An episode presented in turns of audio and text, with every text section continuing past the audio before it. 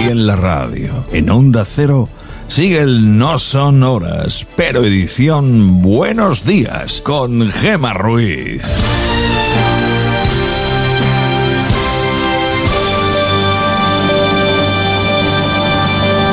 Son las 5 y 6 de la mañana, las 4 y 6 en Canarias. Buenos días.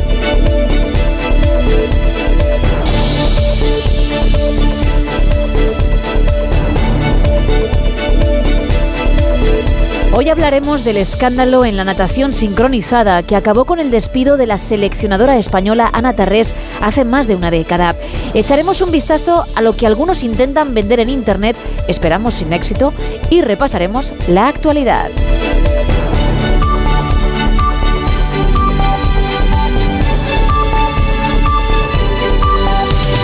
Sigue el frío, siguen las heladas en buena parte del país. Isa Blanco, buenos días. Buenos días, Gemma, pero hoy durante el día notaremos un aumento de los termómetros en toda la península. Menos mal. No para ir en manga corta, pero hará menos frío. Según los expertos, tendremos valores más propios del mes de marzo, aunque todavía serán bastante invernales. Tenemos por delante una jornada con cielos despejados en casi toda España, menos en Cataluña, Aragón, Navarra y País Vasco, que tendrán un jueves nublado. Unas nubes que, por cierto, dejarán algún que otro chubasco en el área cantábrica, donde sí va a llover y además con bastante intensidad es en las Islas Baleares. Por la mañana se esperan chubascos en Ibiza y Formentera y desde la web de la EMET avisan de que estas precipitaciones pueden venir acompañadas de granizo. En el archipiélago canario será un jueves con máximas de 24 grados. Será un día nublado, eso sí, pero nada de lluvia ni de viento. Y como hemos ido contando estos días pasados, en la Agencia Estatal de Meteorología a esta hora los avisos que encontramos son por, te por temperaturas muy bajas. En el sur de Aragón madrugan con 8 grados bajo cero, Uh. aunque sin duda donde hace mucho frío una mañana más es en Ávila y Segovia, donde los termómetros marcan menos 10. En el centro peninsular estamos entre los menos 4 y los menos 6. Y déjame que acabe con un dato curioso. En la web de eltiempo.es se puede leer algunos de los puntos donde más frío hizo ayer miércoles, pues en el lago Saburó, que se encuentra en el Pirineo Léridano, se registró una temperatura de 22 grados bajo cero. Qué barbaridad. Gracias, Isa.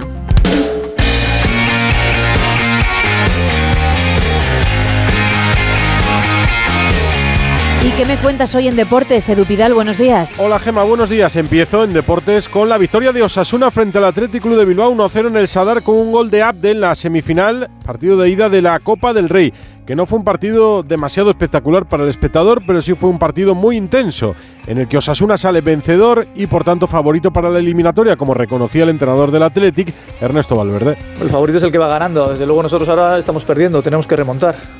Eso está claro. Eh, para el partido queda un mes y no sabes qué puede pasar en, en este mes. Nos tenemos que centrar en la liga. Lo importante es llegar con todo el equipo y, y por disputarlo. Pero bueno, esto es, eh, esto es la copa. Hay que admitir todo e intentar remontar en la vuelta. Y hoy todo un clásico a partir de las 9 en el Santiago Bernabéu. La otra semifinal es un Real Madrid-Barça desde las 9, la vamos a contar en Radio Estadio, con bajas en los dos equipos, sobre todo en el Barça, en ataque y con una palabra que salió en las dos ruedas de prensa, la de Xavi y en la de Ancelotti, cagómetro. A pesar de lo de, Europa, creo que estamos en una situación privilegiada, semifinal de Copa, habiendo ganado la Supercopa, y en una situación en Liga que vamos por delante siete puntos. Yo me acuerdo del año pasado el, el nivel de sufrimiento del equipo y ahora estamos en una situación que estamos disfrutando de esta situación. Ahora que se puede torcer, pues claro, pero para eso estamos, para, para que eso no se tuerza. Pero eh, positivos, estamos positivos desde dentro. No utilizamos esa palabra. ¿no? Es un partido de 180 minutos para llegar a jugar una final. Y ya está, no hay que... El cagómetro, el cagómetro no sé qué es de verdad. El comité de competición hizo públicas sanciones ayer, por ejemplo, de cuatro partidos para Fernando, el jugador del Sevilla, expulsado en la última jornada, y de un partido para Correa, después de su expulsión en el derby. Ya hay convocado una rueda de prensa del secretario general de la Federación, Andreu Camps, y del presidente de los árbitros, Medina Cantalejo, para hablar del caso Negreira, muchas semanas después de que saltara a los medios de comunicación. Por fin van a hablar desde la Federación. Gracias, Edu. Son las 5 y 10 de la mañana, 4 y 10 en Canarias y vamos como cada día hasta la web ondacero.es.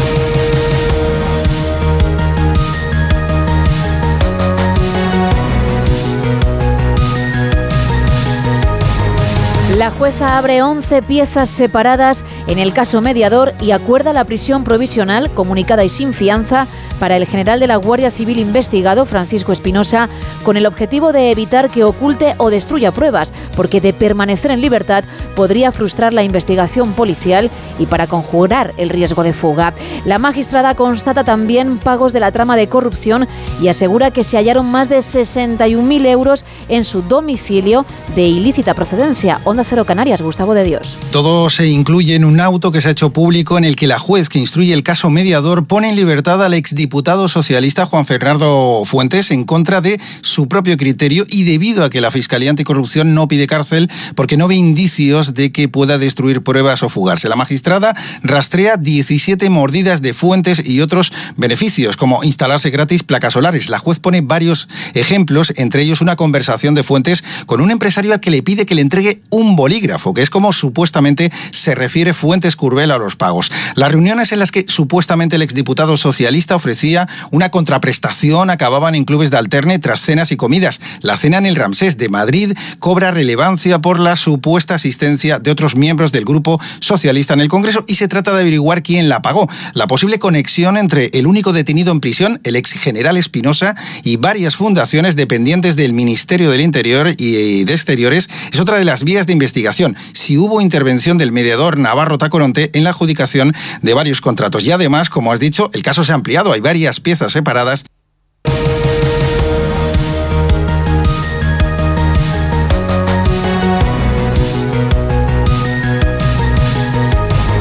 Enfado mayúsculo del gobierno con Ferrovial. La vicepresidenta primera del Ejecutivo, Nadia Calviño, recrimina a la constructora su falta de compromiso con España. Ayer Rafa Latorre habló de ello en su monólogo de la brújula. Hay dos vicepresidentas con una concepción muy distinta de la política y de la economía.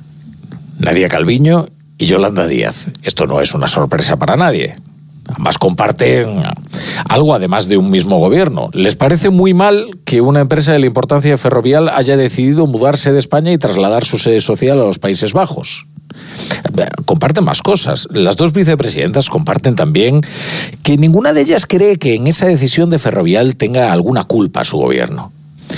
Ambas han emprendido, y esto es lo, que, lo, más que comparten, una batalla a muerte contra la realidad. En lo que se diferencia notablemente eh, una de otra es en los argumentos que escriben.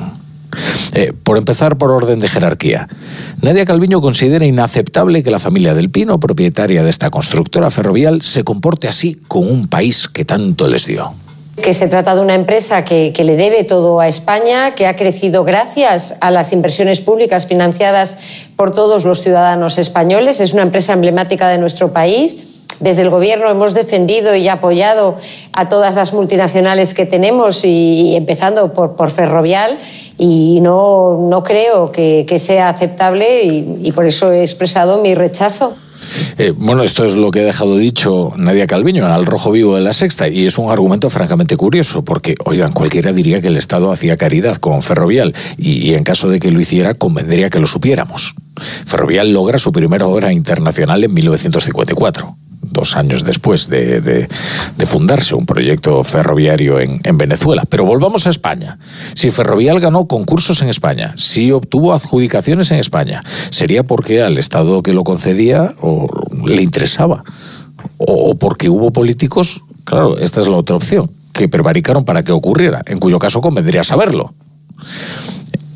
El argumento de la otra vicepresidenta, Yolanda Díaz, casi se explica por sí solo, porque es perfectamente coherente con su tradición política, que no cree en la libertad de empresa y que en última instancia, bueno, pues que si la gente se quiere ir de un país, pues lo impide vía decreto. Creo que esto no es ser españoles. Ser español, ser española es defender eh, la permanencia en tu país. Y más allá conoceremos después la formulación jurídica, como decía antes, de cómo van a hacer o cómo piensan hacerlo. Desde luego lo estudiaremos, pero desde luego eh, esto no es compromiso con nuestro país. Bueno, eh, por distintos caminos han llegado al final al mismo destino, que es una forma de nacionalismo económico de populismo proteccionista que al fin y al cabo es una batalla muerte contra la realidad. Porque más que lamentarse porque esto ocurra, porque Ferrovial, una empresa de, tal importancia, decida trasladar su sede social a los Países Bajos, el gobierno tiene dos opciones, que es o crear las condiciones económicas para que no quieran irse las empresas, o pelear en la Unión Europea por una armonización fiscal como la que pretenden luchar contra la, prosperidad de Madrid, aquí en España. Eh, claro que es mucho más fácil tachar a todos de antipatriotas. Es una muy mala noticia que Ferrovial se vaya de España, pero claro que el gobierno tiene la culpa. Es más, es un toque de atención al gobierno y a su ciudadanía. El gobierno ha legislado a capricho, lo ha hecho por su puro interés particular, es decir, por el electoralismo, y porque hay una competencia en el seno del Consejo de Ministros, ahora por enarbolar una bandera laborista que terminará por arrasar con toda seguridad jurídica, impuestos ad hoc, medidas distorsionadoras de la competencia y demonización del empresariado. Porque aquí se ha creado un ambiente en el que parece que cualquier empresario es un usurpador. Y más si son empresarios españoles, porque es a quienes se señala además con nombres y apellidos por parte de ministros, sobre todo ministras, del Reino de, España con nombres y apellidos, culpándoles de la carestía del precio de los alimentos, culpándoles del rumbo de la economía, eh, eh, en fin, acusándoles de todo tipo de infamias de verdad que, pensaban que esto no, no pasaría nunca.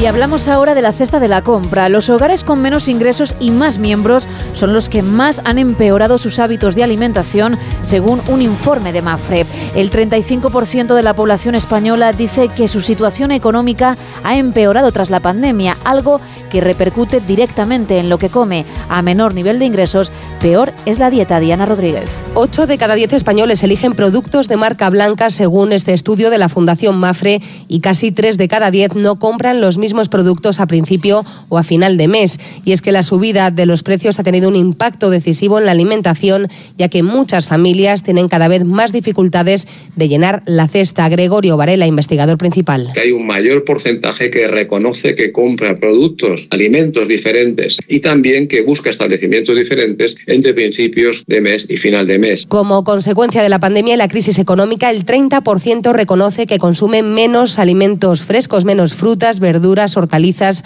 pollo o pescado, un porcentaje que alcanza el 53% en los hogares con cinco o más miembros.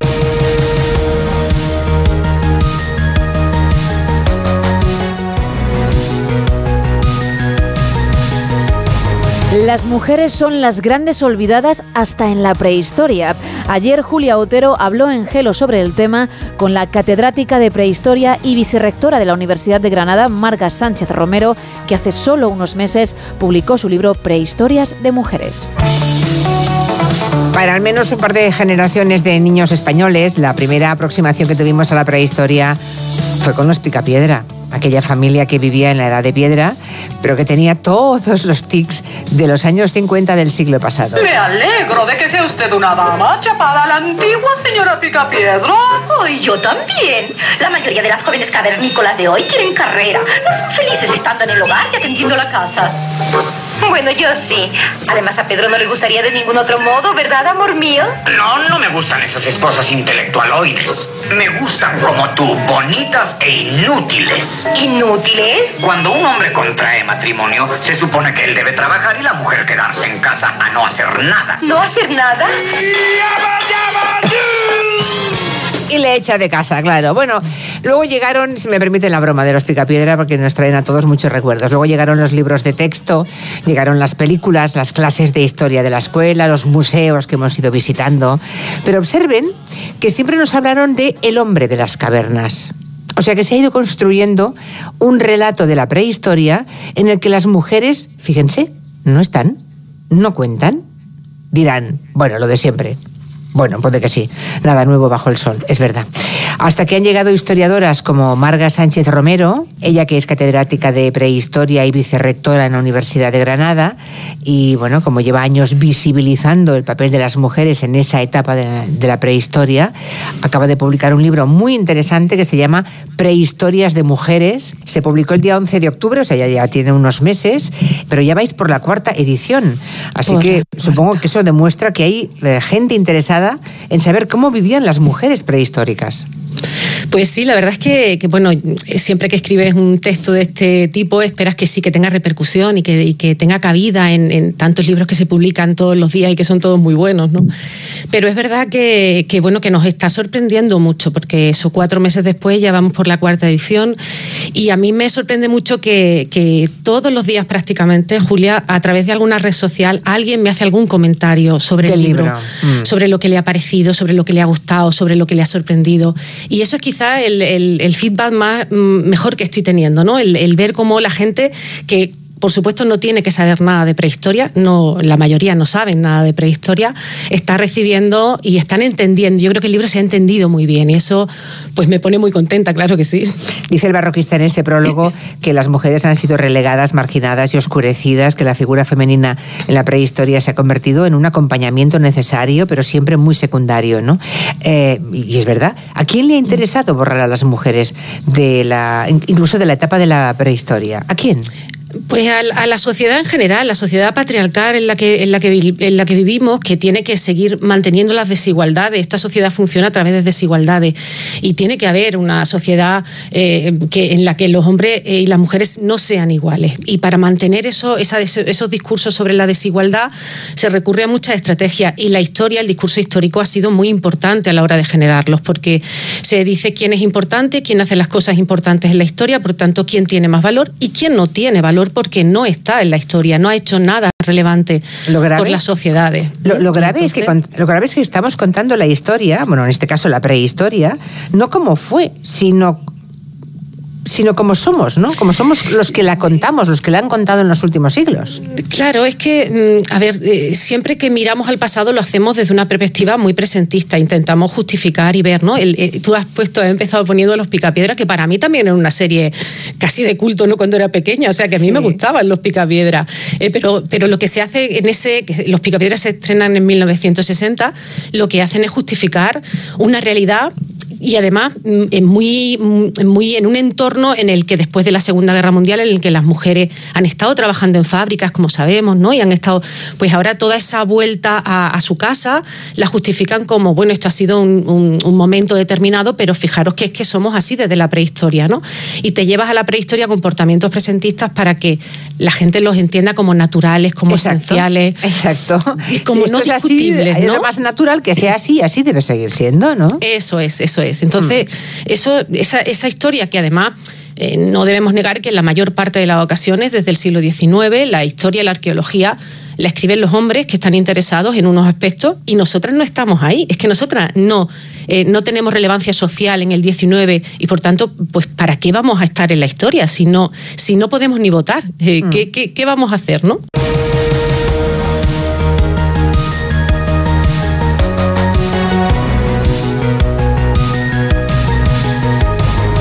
Hoy se cumplen 50 años de la formación de los TEDx, los técnicos especialistas en desactivación de artefactos explosivos. Por eso ayer, en más de uno, Carlos Alsina les dedicó la sección de los miércoles ¿Qué sabemos de? para aprender mucho más del trabajo de este cuerpo de la Guardia Civil y su historia. ¿Y qué sabemos de los TEDx? Para documentarnos un poco sobre este tema, eh, hemos recuperado una entrevista que publicó el español en el mes de julio. Es una entrevista a Begoña San Pedro, que es, o era hasta hace unos meses, la única mujer TEDx de la Guardia Civil. TEDx, como seguramente saben muchos de los que nos escuchan, es el cuerpo de policía o guardia civil especializado en la desactivación de explosivos. Pero hacen más cosas. El caso es que le preguntan a Begoña San Pedro, mujer TEDx en esa entrevista, qué siente cuando se enfrenta a una bomba, o sea, un explosivo de verdad.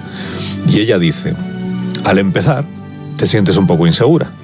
Pero fui aprendiendo de compañeros que habían estado en zonas de terrorismo y que tenían muchísima experiencia. Luego te acostumbras, aunque siempre tienes un pelín de nervios, porque si no vas a ir ahí a pecho descubierto haciéndote él o la valiente. Dice, valientes no, porque los cementerios están llenos de valientes. Menciona a esta mujer artificiero. El terrorismo, menciona la experiencia de otros compañeros más veteranos suyos en la lucha contra el terrorismo, porque no en vano esta unidad de los TEDx de la Guardia Civil, que cumple 50 años, se creó como respuesta a la actividad de los grupos terroristas que operaban en los años 70 en nuestro país, sobre todo ETA, que por entonces ya atentaba con artefactos explosivos. Todavía no utilizaban el método del coche bomba, que sabe usted que fue muy recurrente para esa banda asesina en los años 80 y 90, pero sí se valían de otros sistemas, por ejemplo, el sistema de las banderas trampa, y Curriñas Trampa, que en 1973, que es cuando se creó el cuerpo de los TEDAS, de los artificieros de la Guardia Civil, en ese tiempo la exhibición de Icurriña estaba prohibido, estábamos todavía bajo el régimen de Franco, y desplegarlas era una forma de atraer a la policía y a la Guardia Civil. Iban a retirar esas banderas y se encontraban con una bomba. Este modus operandi de los terroristas se repitió pues en un montón de ocasiones. Y para ponerlo en práctica, entre octubre del año 75 y mayo del año 76, en apenas ocho meses, asesinaron de esta manera, con las banderas trampa, a seis guardias civiles. Y entre ellos estaba Miguel Gordo García, que tenía 41 años cuando murió electrocutado en Baracaldo al retirar una bandera de la vía pública porque otra de las cosas que hacían era atar esa bandera a un cable de alta tensión para provocar la electrocución del agente de la Guardia Civil o del policía que iba a retirarla. Van a cumplirse 47 años de ese asesinato de Miguel Gordo García, que aquella semana había desactivado varias icurriñas con explosivo en Vizcaya. Y fue él el primer técnico en desactivación de explosivos de la Guardia Civil que cayó en acto de servicio. Apenas llevaba ese cuerpo funcionando tres años. Era mucho más pequeño el cuerpo de los TEDAX de la Guardia Civil de lo que es hoy y tenía también unas funciones bastante distintas. Tienes la sección completa en onda ondacero.es donde los propios profesionales cuentan qué pruebas hay que pasar para hacer un TEDx, cuáles son los principales retos y miedos a los que se enfrentan o cuánto pesa el traje de trabajo que llevan encima. Vamos a terminar este repaso con la nueva historia de, de Javier Cancho en Más de Uno, en la que habla de la trepanación y el científico que lo descubrió.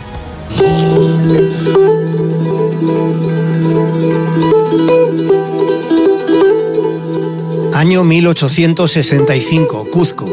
El arqueólogo estadounidense Efraín Skyer salía de Perú con algo muy valioso en su maleta. Era un cráneo del siglo XV que había obtenido de una coleccionista, la señora Centino. Ella era una dama que vivía en un palacio andino. Aquel era un sitio de reunión similar a los salones de la Ilustración en Europa. Se hablaba de ciencias, arte y literatura. Y allí le fue mostrado el cráneo. La calavera tenía un llamativo orificio geométricamente rectangular en el lóbulo frontal. Skyer llevó el cráneo a la Academia de Medicina de Nueva York, aunque fue un anatomista francés, Paul Broca, quien demostró que el agujero se había hecho deliberadamente mientras la persona aún estaba viva. ¿Cómo Broca podía saberlo? En la calavera insólita había señales que marcaban el crecimiento de hueso nuevo.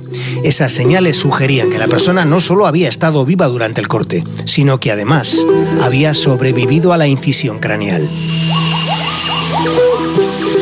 desde la calavera que estaba en casa de la ilustrada señora Centino. Desde entonces se han encontrado otros ejemplos de trepanaciones en diferentes lugares del mundo. El más antiguo se remontaría al año 10.000 a.C. Lo sorprendente es que la trepanación se hiciera en culturas que no estaban conectadas entre sí. La pregunta era, ¿por qué se hacían?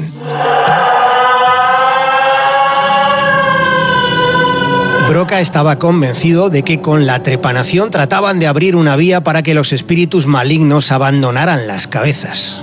Esa fue la teoría que se estableció. Pero puede que aquella solo fuera una interpretación antropológicamente cándida. Es posible que en aquellos agujeros hubiera una intención médica. No podemos preguntar a los pueblos antiguos por qué hacían aquellos microboquetes en las cabezas. Pero la razón podría haber sido menos salvaje de lo que pueda parecer.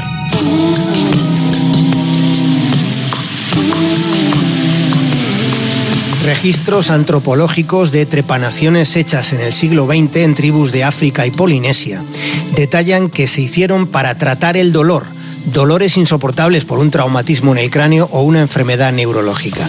Esa interpretación puede aproximarse más a la realidad en la mayoría de los casos. Aunque hubiera trepanaciones rituales, que las hubo, es muy posible que también las hubiera con una intención médica. En la Academia de Medicina de Nueva York se negaron a creer que alguien de una tribu de los Andes pudiera haber sobrevivido a una trepanación hecha por un indígena. Aquella idea les parecía muy loca, aún sin sentido. cuando la tasa de supervivencia de trepanaciones hechas por sus diestros cirujanos en los mejores hospitales de la época, en el 19, rara vez alcanzaba el 10%. Lo que no tuvieron en cuenta es que lo mismo sucedía con sus otras intervenciones quirúrgicas, porque todavía entonces no había una teoría sobre los gérmenes.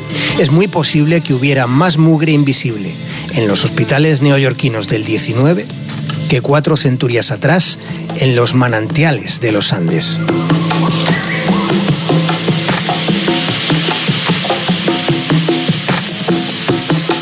5 y 31, 4 y 31 en Canarias. Toca darle los buenos días a él.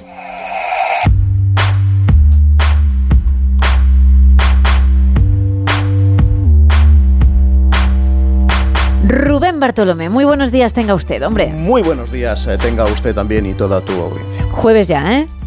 Pues ya, ya está hecho, ya está hecho. Estamos, ¿eh? Ya está hecho, ya, ya. Se ve la luz al final otra, del túnel. otra y ya estamos a punto de superar el mes de marzo, ¿eh? Sí, también es verdad, ¿eh? Ya está ahí, ahí. Y esto significa que llega la primavera, las terracitas, bueno, una Menos leche que 20 en abril, Para la primavera, ¿eh? sí, ahí. pero que en abril el frío a veces también aprieta, ¿eh? Sí, Ya, claro, sí. Y en verano Es que también he a veces dicho- hay noches frescas, depende Sí. de dónde viva uno. No es lo mismo la montaña palentina el 15 de agosto que, que estar ¿No en Cádiz. aguantarías en la montaña palentina un 15 de agosto? ¿Tú eres de los que enseguida tira de, de jerseycito? Yo es que tengo familia allí y... Y lo has pasado y mal, Lo he pasado, lo he sufrido y no hay abrigo suficiente en verano para, para controlar ese frío. Bien, yo tengo familia en el Bierzo y sí he podido a determinadas horas de la madrugada estar con manga corta. Qué ¿Qué podemos escuchar Qué hoy? En más de uno, Rubén, cuéntame, ¿de Pues, qué vais a hablar? Mira, en cuanto levantemos en 28 minutos la persiana, como siempre, vamos a contar las tres historias con las que arranca este día. Lo primero, lo que se sigue sabiendo del caso mediador. Lo último es la información de la agencia Colpisa de que la Policía Judicial le ha pedido a la juez que instruye el caso que lo mantenga bajo secreto, por lo menos la parte del sumario que sigue sin conocerse, porque con el análisis que están realizando los agentes de los audios de Navarro Coronte, porque todo esto, todo este trabajo continúa, se lleva realizando desde febrero, porque, eh, pero continúa porque hay que escuchar 50.000 audios y, e inspeccionar 150.000 archivos. Bueno, pues dice la Policía Judicial que empieza a haber indicios ahora de que hay otros altos cargos políticos implicados en la trama. Ayer en una entrevista con, con el, el mediador decía, ojo, que a lo mejor no solo está el PSOE implicado en todo este asunto, es decir, abriendo un poco el abanico, dice, yo so- so- solo soy fiel al que manda. Y no solo ha gobernado, en este caso en Canarias o en los municipios de Canarias, el Partido Socialista. Bueno, más asuntos. Lo de Ferrovial. Gobierno en shock, dice hoy algún diario, y desde luego ayer salieron multitud de ministros a criticar la decisión de la compañía de trasladar su sede a Ámsterdam, ofreciendo incluso razones contradictorias entre sí. La única que negaron todos es que sea una respuesta a las políticas del gobierno, lo del marco jurídico estable. La COE en realidad lo que dice es que, bueno, también, aparte de las medidas que aprueba el gobierno, las actitudes del propio gobierno pueden haber tenido su peso, con las críticas, con los insultos constantes, dice la patronal, de algunos ministros a empresarios. Mostró ayer su enfado con Rafael del Pino y con la decisión de la compañía, la vicepresidenta Nadia Calviño, que arguyó que bueno que mm, se le han dado muchos contratos, que se han realizado muchas inversiones públicas como para que ahora se vaya de España. De este asunto y de muchos otros vamos a hablar hoy, precisamente con la vicepresidenta primera del gobierno, con la responsable de economía a partir de las 9, Alsina, entrevista en más de uno a Nadia Calviño, con la que hablaremos también de los precios. El último dato, Sí. tercera noticia de la mañana, el último dato de inflación te decía ayer, confirma la tendencia de que vuelven a subir con los alimento- alimentos disparados. Explicó ayer el ministro Luis Planas, que es el ministro precisamente de, de este asunto, que el gobierno está esperando a conocer el dato detallado de inflación que se va a publicar en dos semanas para estudiar adoptar otras medidas e intentar controlar así los precios. Y esto ya en sí es una novedad. Porque hasta ahora parecía que, que se apuntaba que con la rebaja del IVA era suficiente y que en los próximos meses, en las próximas semanas, se iba a notar ese descenso de los precios. Eso sí, descarta planas de plano.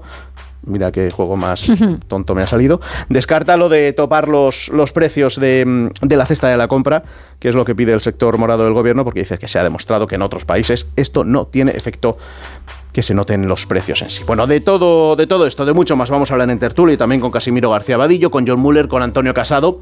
Pero tenemos más historias en más de uno, como la que nos trae Carlos Zumer, que cuenta en su beta cultureta cómo una visita al aseo pudo dar al traste con una misión secreta cuando ya se había superado lo más difícil. Arrea. Pero es que además hoy tenemos hora guasa. Y hasta ahí me lo dejas, claro, tengo que escuchar a Zumer. Hombre, es que es el que él es el que tiene los datos, el que ha hecho la investigación y el que lo cuenta como nadie. Desde luego, porque aquí muchas veces escuchamos su, su beta cultureta, ¿eh? Claro, es Muchas es- veces. Es casi obligado, es casi obligado cada semana. Como obligado es, por ejemplo, los jueves em, reírse, reírse con nuestra hora guasa, con nuestro Carlos Latre, con Goyo Jiménez, con Leo Harlen, con Agustín Jiménez. Y hoy tenemos reto. Anda. Valiente, tú que eres valiente. Pues sí, reto ah. matemático con Santi García Cremades. Pero además vamos a aprender hoy muchas cosas más acerca de los anillos astronómicos. Y es que Tomamos viene, nota. viene a París y él nos lo, va, nos lo va a contar. Todo, todo y todo. Vamos a aprender, nos vamos a entretener y vamos a estar informados. ¿Qué más se puede pedir? A las 6, las 5 en Canarias, es cuando arranca. Rubén. No me mires así, que yo no te he dicho nada esta vez de que te quitas la camisa y te quedas en manga corta en pleno, No. en pleno invierno veraniego en el Bierzo. Mañana si quieres, bueno, pues me dices lo que sea y vamos uno a uno. Porque ahora creo que he quedado yo ganadora. Hasta mañana, Rubén. mañana. Gracias. Seguimos, lo hacemos con más información. ¡Paren las rotativas! Vale, ya pueden arrancar. La que me trae Sisa para este 2 de marzo, para este jueves, cuéntame. Venga, una expresión en inglés. Hemos dejado el italiano a un lado, nos vamos al inglés, que también hay que aprender de vez en cuando. En inglés la frase es cry over spilled milk. Ajá. Que el significado literal es llorar sobre la leche derramada. Bueno, que el equivalente a la frase en español es a lo hecho, pecho. Pecho. Ala, ya está. Bueno, pues si alguna vez escuchas a alguien que te dice cry over spilled milk, que sepas que se refiere a eso. Eso, tal cual. No que te está diciendo que has hecho con la leche que me la has tirado al suelo. Pues no, es a lo hecho, pecho. ¿Alguna cosita más? No, yo creo que con eso hoy hemos aprendido un montón y nos vamos muy contentos a casa aprendiendo pues una nueva expresión en inglés. ¿Alguna cosa más? No, guapa. Ya No. vas bien servida como un buen vaso de leche. Gracias, Isa. 5 y 37, 4 y 37 en Canarias. Seguimos en No Sonoras. Buenos días. The International Olympic Committee has the honor of announcing that the Games of the 30th Olympiad in 2012 are awarded to the city of London. En 2012, la ciudad de Londres acoge por tercera vez en su historia una nueva edición de los Juegos Olímpicos. Más de 10.500 deportistas de 204 países compiten por ser los mejores en 26 deportes.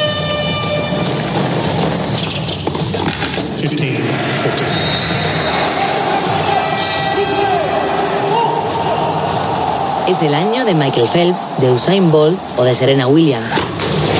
Pues ahí tienen, son las españolas en busca de su segunda medalla en estos Juegos Olímpicos. La sincronizada española lucha por mantener la medalla de plata que ha conseguido cuatro años atrás en Pekín, aunque en ese tiempo más de la mitad de las nadadoras del equipo se han retirado.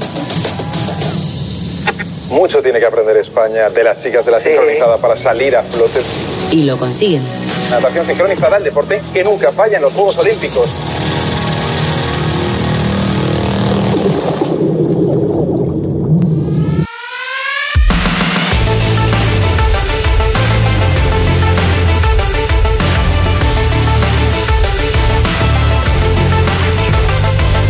La selección de natación sincronizada logra dos medallas olímpicas en Londres 2012, como hemos escuchado. Solo unas semanas después estalla el escándalo. Varias nadadoras acusan a Ana Tarrés, su entrenadora, de malos tratos. 24 de septiembre de 2012. La natación sincronizada es noticia. 16 exnadadoras han puesto su firma en una carta que recopilan graves acusaciones contra Ana Tarrés. Denuncian sus métodos de entrenamiento y el trato recibido. A través de frases relatadas en primera persona, rememoran los peores momentos.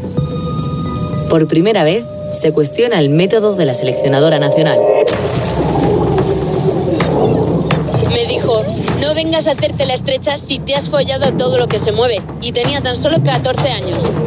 Me gritó fuera del agua, corta, vete al psicólogo. Le dije, Ana, ¿puedo salir un segundo del agua a vomitar? Tengo muchas náuseas. Yo llevaba cinco horas dentro del agua. Ella me contestó, no, trágatelo, que aún te queda una hora y media para terminar. Si no, fuera, te vas a tu casa y no vuelvas.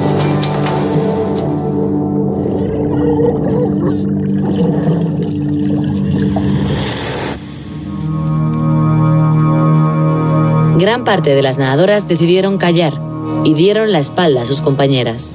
Tú sacas las frases fuera de contexto y también es muy diferente decirlo y que plasmarlo en un papel. Las cosas se malinterpretan. Una década después, ese silencio se rompe.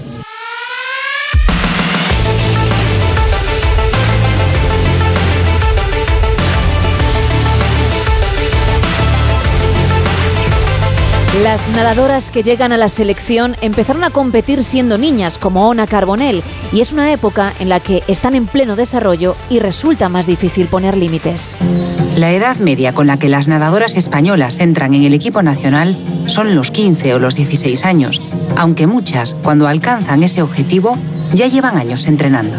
Habitualmente las personas con 13, 14, 15, 16 años están formando su personalidad y están pasando de ser niños a ser adolescentes o adultos, ¿no? Eneco Larumbe es psicólogo del deporte. Él sabe que los deportistas de alto rendimiento empiezan a competir siendo muy jóvenes, cuando están todavía en pleno desarrollo. Tratar a personas de 12 como si tuvieran 28, pues supone que puedes hacerles daño porque no tienen las herramientas para defenderse. Ona Carbonell llegó a la selección con 13 años. De hecho, es la nadadora más joven en acudir al equipo absoluto. Es que la madurez es un grado, por eso yo creo que es intolerable según qué cosas en según qué edades. Claro, es que en muchos momentos se ha aprovechado de nuestra vulnerabilidad. Al final estás colgada de pinzas, ¿no? Y cualquier cosa un poco dura te puede desestructurar y te puede hacer mucho daño, ¿no? Ella ha dedicado toda su vida a la sincronizada. Necesitas un entorno muy, muy favorable porque si no puedes acabar mal en muchos sentidos, ¿no? Porque claro, llevas tu vida al límite, no solo tu deporte. El deporte implica mucha disciplina e impone reglas que lo impregnan todo, todo el tiempo. La media es 10 horas al día, 6 días a la semana, 60 horas a la semana. Claro, un cerebro no, no puede sostener ese ritmo eternamente, ¿no? Y entonces no, no, hay, no hay compensación, simplemente. O sea, no, no hay un descanso emocional. Poner tu cuerpo y tu mente al límite cada día tiene consecuencias, sobre todo cuando hablamos de momentos clave en el desarrollo de la personalidad. Los traumas y las secuelas que puede dejar un poco la salud mental no deberían existir. Pero claro, cuando se habla de niñas y de niñas fuera de su entorno, fuera de su ciudad, fuera de su familia, fuera de todo, es, hay que ir con mucho cuidado, con muchísimo. Para mí los momentos más duros justamente no han sido en el agua, han sido detalles humanos muy bestias, ¿no?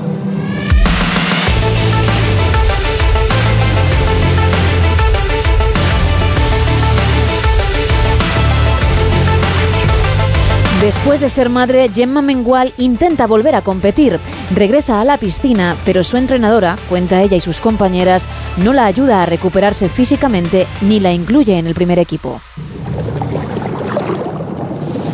Puedo decir que a partir de aquella competición algún juez fue vetado en otras Olimpiadas. Puede sorprender, pero muchas nadadoras creen que antes de acudir a una competición ya se conocen los resultados de la marinera, en un deporte como este, en el que ya está todo escrito, porque ya sabíamos quién iba a quedar primero, segundo y tercero, ya lo sabíamos. Esa parcialidad se evidencia en una competición, pero también cuando se forma el equipo nacional. Es la seleccionadora la que tiene la última palabra. Se generaban rivalidades por la propia entrenadora, que no siempre era objetiva decidiendo quién estaba dentro del equipo. Tus rivales no siempre están en otro país. A veces compartes piscina con ellos. Porque la natación, ok, es individual 100%. Tú vas contra el crono y contra el crono no te puedes pelear. En un equipo como Sincro, pues sí, o sea, por mucho que tú quieras a tu compañera, ostras, llega un momento que dices, joder, eso tú o yo. El entrenador te elige o te deja fuera.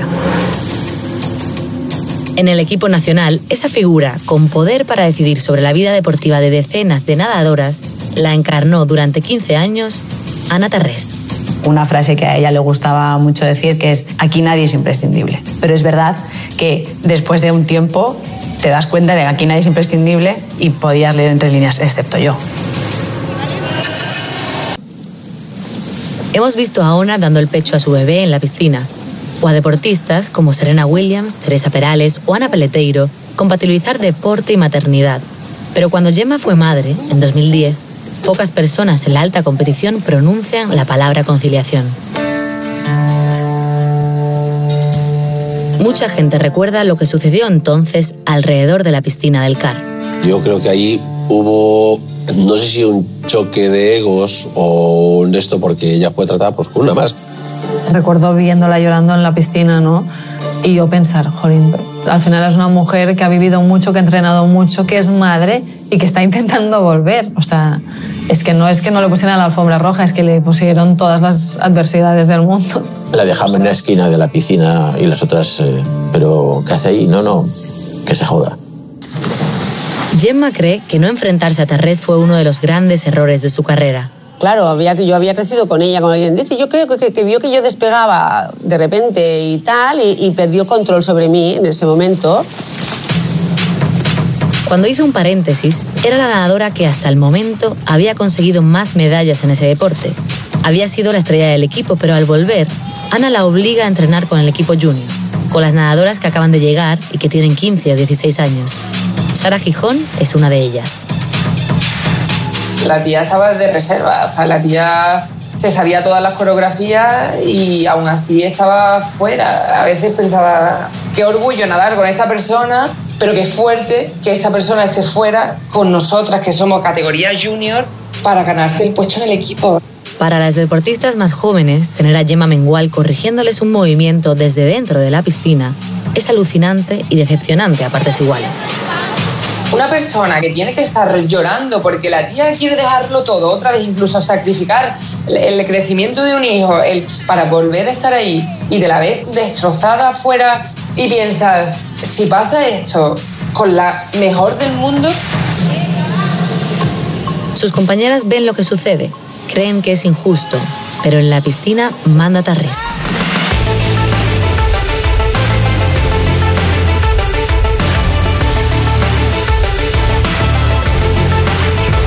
El despido de Terrés da paso a un nuevo equipo técnico. Se dejan de ganar medallas y de recibir becas. La sincronizada entra en una etapa de oscuridad. Este es Fernando Carpena, el presidente de la Federación Española de Natación. Y tomé esa decisión antes de ir a Londres. Yo no sé qué va a pasar en los Juegos, creo que lo vamos a hacer muy bien, pero la decisión, mi decisión está tomada. Hace meses que ha tomado una decisión, pero ha esperado el momento adecuado para comunicársela a Ana Tarrés. Ese verano, antes de empezar sus vacaciones, viaja a Barcelona. Venimos de Londres, yo llamo a Ana, oye Ana, ¿dónde estás? Ah, pues estoy en Barcelona, no sé qué. Oye, que quiero verme contigo, que tenemos que charlar, ¿vale? Ah, pero no puedo, pues no sé qué, no sé cuántos. Oye, pero si te he visto que has hecho el saque de honor en no sé dónde, ¿no?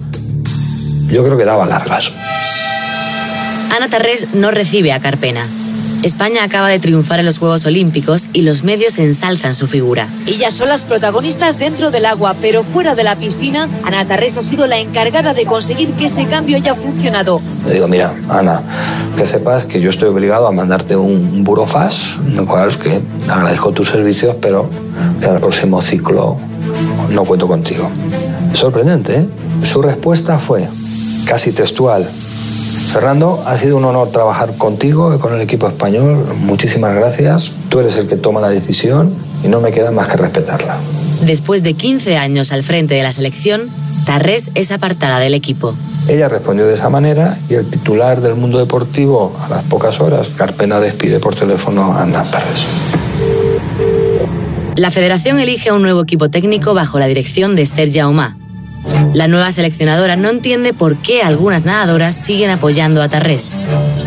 Es como una mujer que es maltratada y que cree que le debe fidelidad o que le debe algo a su maltratador. Las más jóvenes, como Clara, miran con ilusión al futuro. Ellas son unas recién llegadas y confían en que se establezcan nuevos métodos de entrenamiento y que el equipo se mantenga en lo más alto.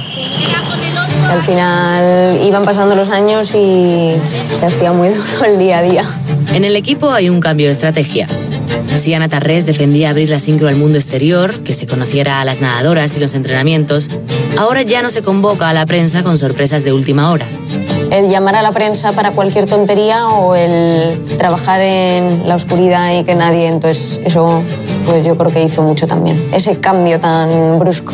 Ha cambiado la exposición ante los focos, pero no parte de la estrategia de entrenamiento. Las dos sincros eran muy duras, pero en una se conseguían resultados y en otra perdimos todo.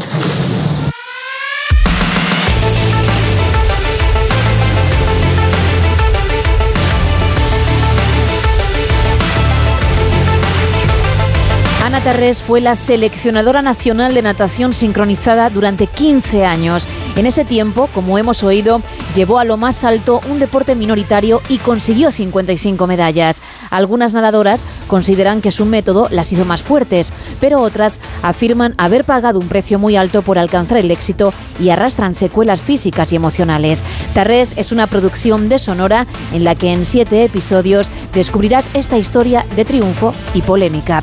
Descárgate la aplicación de Sonora en tu móvil, iOS o Android y empieza a escuchar.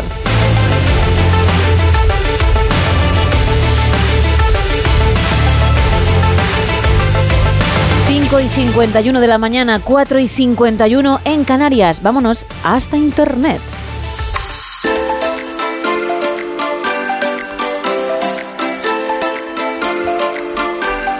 ¿Y por qué nos vamos a la red? Porque en ella algunos, no vamos a decir todo el mundo, afortunadamente, intentan vender cosas estrambóticas, cosas que incluso molestan en casa y dicen, si hay suerte y me lo puedo quitar y encima cobrando, pues genial. Así que cada semana traemos unos artículos, Isa se encarga de traer unos artículos que nos dejan con la boca abierta. ¿Por dónde empezamos en esta ocasión? Pues empezamos con un artículo que vale 28 euros y que la verdad es de las cosas más raras que hasta a día de hoy hemos traído. Desde septiembre que arrancamos Sí, este sí. No Son Horas Buenos Días. Se trata de un hormiguero, pero no es un hormiguero como tal, es decir, no es una pecera que está vacía, no, no, es un hormiguero.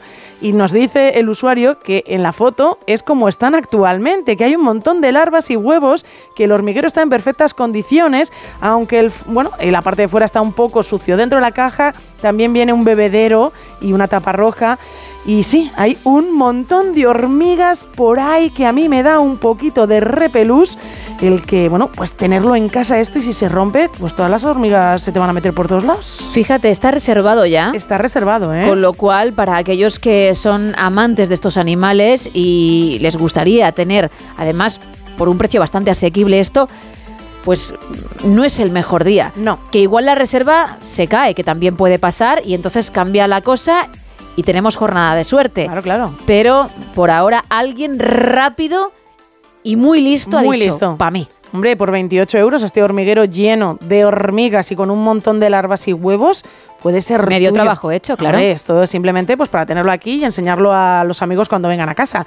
Siguiente producto. Bueno, bueno, bueno, bueno. Muy esto, útil. Esto sí que es ser cutre, ¿eh? Muy útil. 3 euros. Por 3 euros pueden ser tuyos 22 lápices de colores. Están en muy buen estado, aunque un poco sucios, pero él, el usuario nos dice que los entrega limpios y desinfectados. No, perdona, en muy buen estado mm, se referirá a que no están partidos, pero desde luego usados, porque hay alguno que si mm, originalmente medía 10 centímetros, mide 3 de las veces que se ha utilizado y se ha sacado punta. Por eso digo que hay que ser cutre, porque un plumier con este tipo de cosas los tenemos todos. Y te voy a decir una cosa que en la fotografía en blanco y negro que tenemos delante nuestro no se percibe, pero en la web sí que se percibe, es que alguno de estos lápices tiene, mm, bueno, un- algunos huecos de que han sido mordidos. Ah, tienen mordisquitos, Tienen que eso también, hombre, eso es un, eso es, es un clasicazo, Es un eso hay que hacerlo. Claro, bueno. Con estos lápices de, de madera de toda la vida, si no lo muerdes, luego también están las personas un tanto nerviosas, como es mi caso, que ya si yo te entrego mi lápiz, lo que crees es que tengo un, un castor en casa. Porque está todo mordido. O que se lo doy a mi hámster. Pero un poquito lo hemos hecho todos. Un poquito. Bueno, pues que sepas que estos 22 lápices pueden volar dentro de nada, porque hay 12 personas que han visto ya el anuncio. Eso sí, por ahora no hay ninguno convencido, pero puede ser, como decías tú antes con el hormiguero, tu día de suerte. Siguiente artículo. Perfecto para si te has cogido los lápices de colores, tenerlo en casa, porque traigo una escultura florero Madre maceta de Hércules, 35 euros. Pues es un 3 en 1. Es una maceta de yeso original que encajará en cualquier interior. Esto es lo que nos pone el usuario. Es exclusivo hecho a mano.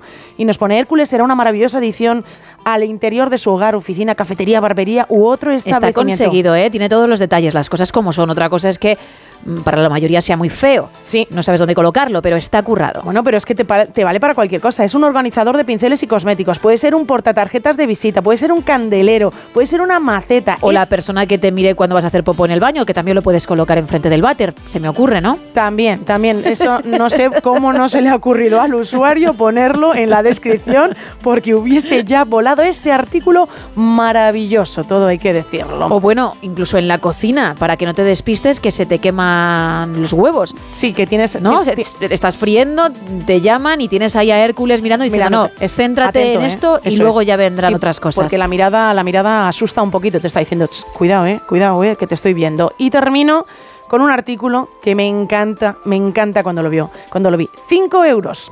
Es una tostadora que está quemadísima, pero quemadísima. Lo peor es que nos pone que está en un estado aceptable. Por accidente casero, nos cuentan, cayó un tejido cuando estaba encendida, prendió fuego y se quemó gran parte del poco material plástico. Es meramente estético, pero es feo. Funciona perfectamente. Pero estas las he visto yo en la basura y gratis, ¿eh? Pues bueno, pues aquí la tienes por 5 euros. Nos dice el usuario que él ha continuado usándola más de un mes, pero que se ha comprado otra igual, fíjate, pues si funciona tan bien, tan bien, tan bien, porque hemos tenido que comprar otra. Esto, esto es una buena pregunta. Si necesitas tostadora, nos dice buena y práctica, pero no te llega y te da igual que estéticamente esté fea, pues esta puede ser una opción. Por desgracia, el anuncio no ha cuajado porque hay 50 personas que lo han visto, pero nadie le ha dado a me gusta. Es que te iba a decir que de todos los artículos que, ojo, son muy buenos, Muy este buenos. quizá es el que tiene menos tirón y lo sentimos mucho por la persona que lo anuncia, que por cierto, según veo en lo que me has pasado en la información, tiene 49 productos más a la venta que estoy deseando conocer. Sí, porque, si esto es lo mejor, lo que nos puede traer es ya, mm, bueno, perfecto para la semana que viene. Pues hay que echarle un ojo, ¿eh? porque me he quedado yo con la curiosidad. Gracias, Isa. Mañana más, porque ahora toca bajar el telón.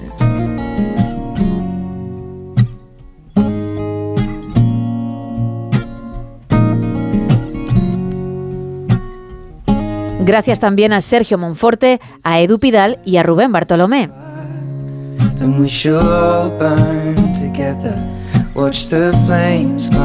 Y gracias a ti que nos has acompañado un día más. Que pases un feliz jueves. Mañana te esperamos en nuestra versión express a partir de las 3 de la madrugada, las 2 en Canarias. Ahora sigue con la radio, sigue con más de uno y Carlos Alsina. Adiós.